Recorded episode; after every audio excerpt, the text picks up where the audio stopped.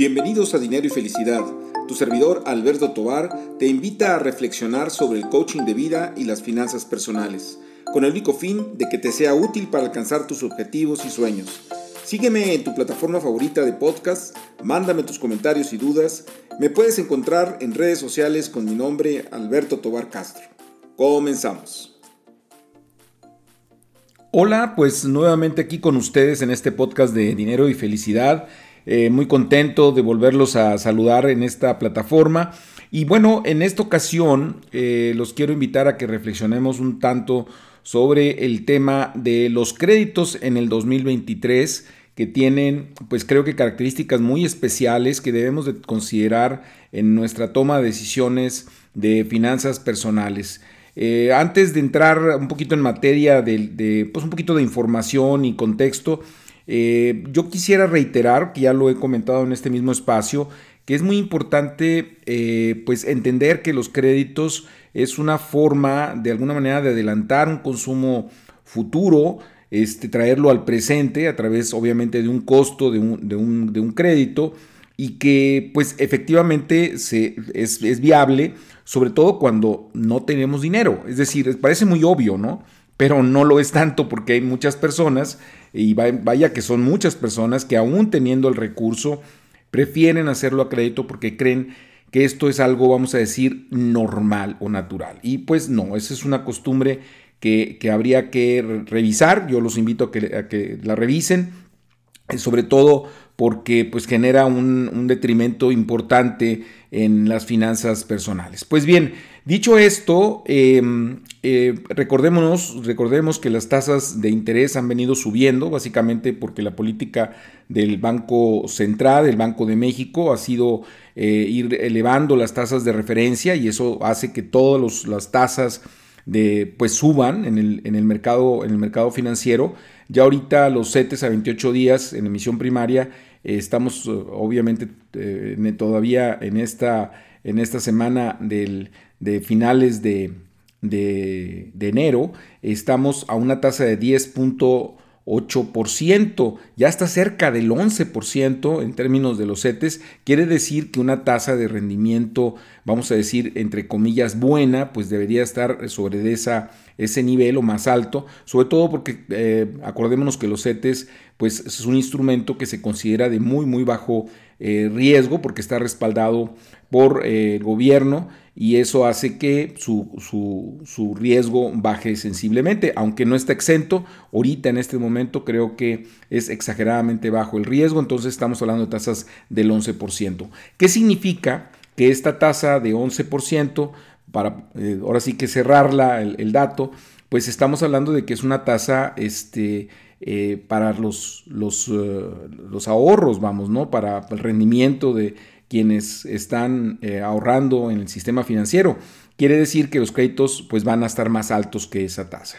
El crédito más bajo es el crédito hipotecario, sobre todo porque tiene la garantía de un bien raíz, pero el CAT, bueno, ya se eleva demasiado porque Estamos hablando de que hay gastos asociados, como por ejemplo la investigación del crédito, este, los seguros. Eh, acordémonos de que eh, son por plazos muy, muy, muy largos, 15, 20 años.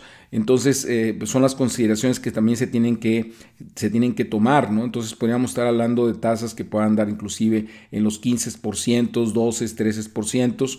Este, esto es interesante lo que les voy a decir porque se nos quedó la, de alguna manera la historia pasada en el sentido de que las tasas estaban bajas y que podían subir. Entonces, eh, los créditos hipotecarios a tasa fija, pues eran muy atractivos porque aun y cuando podrían ser un poquito más altos al ponerlos en tasa fija, dices, bueno, pero yo me estoy garantizando que así van a estar durante toda la vida del crédito, inclusive si las tasas suben. El problema es que ahora es lo inverso, es decir, las tasas este, están altas, se espera que el 2023 las tasas continúen siendo altas, tal vez se estabilicen, eh, que no suban ya más, no sé, a lo mejor a mediados de año, pero eh, van a seguir altas, no van a bajar tan rápido. Entonces, eh, ahorita, por ejemplo, si, hay un, si, se va, si se va a endeudar uno por un crédito hipotecario, pues a lo mejor convendría una tasa de interés variable de tal manera que a la medida en que vayan bajando las tasas de interés, también el costo del crédito vaya bajando. Y esto puede ser algo interesante para considerar si, si se está pensando en un crédito hipotecario. Y claro, el crédito hipotecario es de los que más, vamos a decir, se justifican, porque estamos hablando de un bien raíz, que es un bien raíz que sube de precio y que inclusive eh, podría hasta uno ganar, es decir, si el, si, si el bien raíz eh, tiene una plusvalía muy alta, este, que supere con creces, vamos a decir, la tasa de interés eh, que se está cobrando y todos los costos asociados, pues podría inclusive uno ganar. Claro, estando las tasas tan altas, esto se complica, no es tan fácil. Es mucho más viable cuando las tasas de interés están bajas. Esto, esto genera, de alguna manera, que, el, mercado eh, hipotecario y particularmente el mercado de bienes raíces sea un mercado que, está complicado ahora, ¿no? O sea, no todo el mundo se avienta a construir, no todo el mundo se avienta a comprar departamentos o casas a crédito. Y eso, pues, definitivamente baja la demanda de bien del bien raíz y se convierte entonces en un mercado de compradores. Es decir, quien tiene liquidez, quien tiene el recurso o quien tiene de alguna manera este, o que se va a aventar al crédito hipotecario aún y cuando esté caro, pues vamos a decir que podría conseguir este, precios más bajos en, la compra de un bien raíz porque está dominado de alguna manera por los compradores. Este, esto se revierte en el momento en que hay un boom en la economía, pues se convierte en un mercado de vendedores, pero ahorita, ahorita eh, creo yo que continúa siendo un mercado de compradores. Este, eh, la pregunta así muy, muy eh, directa, ¿no? Si conviene o no endeudarse en el 2023, pues yo diría que hay que pensarlo muchas veces porque las tasas son sumamente altas. Entonces, si no es necesario endeudarse, yo diría que mejor buscáramos la manera de hacerlo en otro momento. Este, y bueno, si pasamos a otro tipo de, créditos, como podría ser, por ejemplo, crédito automotriz, en donde también hay un, una garantía, porque hay un auto que está eh, respaldándolo, pues vamos a decir que las tasas pueden andar dependiendo de si es nuevo, si es usado, eh, dependiendo también del perfil de la persona en cuanto a calidad crediticia. Acuérdense que los bancos eh, pues suben las tasas en la medida en que ven riesgo este, crediticio en el, otorgamiento. Entonces estaremos hablando de tasas que rondan entre el 17% y se van eh, 30 o más por ciento. ¿no? Entonces, ahora, eh, a diferencia de los créditos hipotecarios, el caso de los autos, acuérdense que, bajan de valor, tienden a bajar de valor, cuando menos en, términos reales, ¿no? Entonces, eh, pues no es un buen negocio, vamos a llamarlo de esa manera, ¿no? Es decir, entiendo yo que los autos tienen un componente utilitario. O sea, hay un momento en donde necesitamos tener un auto y necesitamos comprarlo porque eso es parte de nuestro trabajo. Este, y bueno, también hay un tema un poco más de, lujo, en el sentido de que quiero traer un coche muy, muy bonito, muy, muy elegante y que pues estoy dispuesto a pagar ese, esa tasa. Bueno, la verdad es que nos va a costar una muy buena lana porque estamos hablando de que es no solamente el crédito, sino que al momento en que yo lo voy a vender, cuando me toque venderlo, probablemente en dos, cuatro, cinco años, pues el valor del auto va a bajar, que es diferente, muy diferente del crédito hipotecario. Entonces, este, considerarlo, ¿verdad? Como parte de la toma de decisiones. Este, si estamos hablando de créditos personales, pues tendrían que estar, vamos a decir, dependiendo si están garantizados con nómina, a lo mejor podríamos haber tasas del 17, 20%, 25%, pero si no son de nómina, podríamos ver tasas inclusive o, o CATs eh, costo anual total, ya sumando todos los costos asociados con el crédito, de hasta el 80% o arriba del 80%. Y es el caso también de las tarjetas de crédito, o sea que podemos ver a lo mejor tarjetas de crédito, vamos a decir, entre comillas, baratas, con tasas baratas de entre 25 30%, pero hay bancos y, esquemas de tarjetas, ¿verdad? Este, acuérdense que ahora hay una infinidad de, de tarjetas que los CATs el costo anual total llega arriba del 100%. Entonces, definitivamente no es negocio.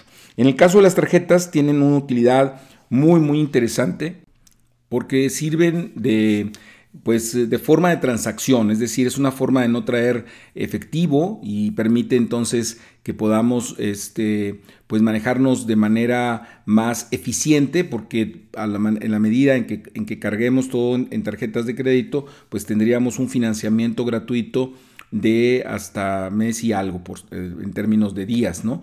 Este, ahora, es importante señalar que esto solamente funciona si traemos las tarjetas en ceros, es decir, si estamos pagando el saldo completo al corte, quiere decir que vamos a tener un financiamiento gratuito, no nos van a cobrar nada, pero si tenemos un peso, entonces nos van a cobrar el costo, el, costo de todo el promedio, vamos a decir, de crédito que nos dieron a lo largo de esos, de esos 30 días. Entonces, tengamos mucho cuidado con el uso de tarjetas, son muy, muy buena muy buenos eh, instrumentos financieros, nos permiten hacer muchas cosas. Por ahí eh, en esta plataforma hay un, un, podcast que precisamente habla de todas estas ventajas que tienen las tarjetas de crédito, les recomiendo que lo escuchen.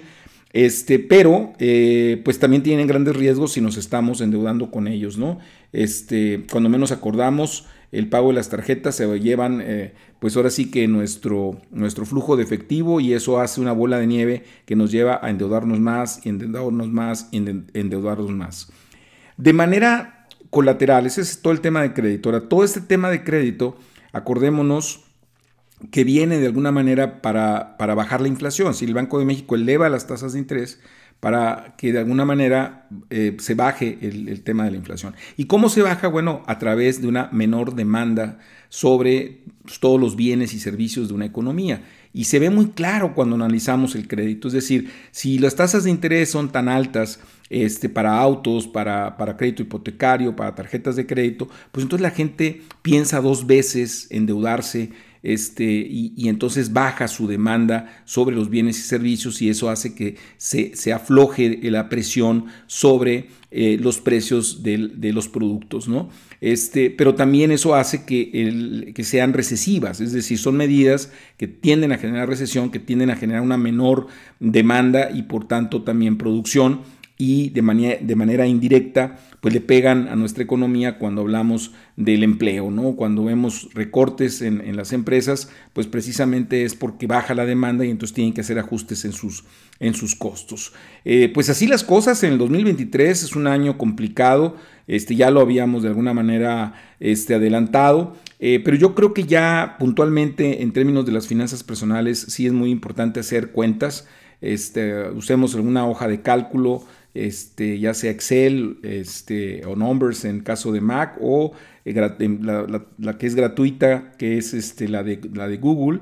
Este, eh, bueno, para precisamente para hacer todos estos ejercicios, ver realmente cuánto nos está costando lo que estamos comprando a crédito. Tengamos mucho cuidado con los créditos en este 2023. Pues bien, esa es la reflexión que quería hacer el día de hoy. Espero que haya sido de utilidad y como siempre, muy atento a sus comentarios, a sus sugerencias, a sus críticas en las redes sociales, muy en particular a través de LinkedIn, este, en, en Instagram y también en Twitter. Pásenla bien. Hasta la próxima.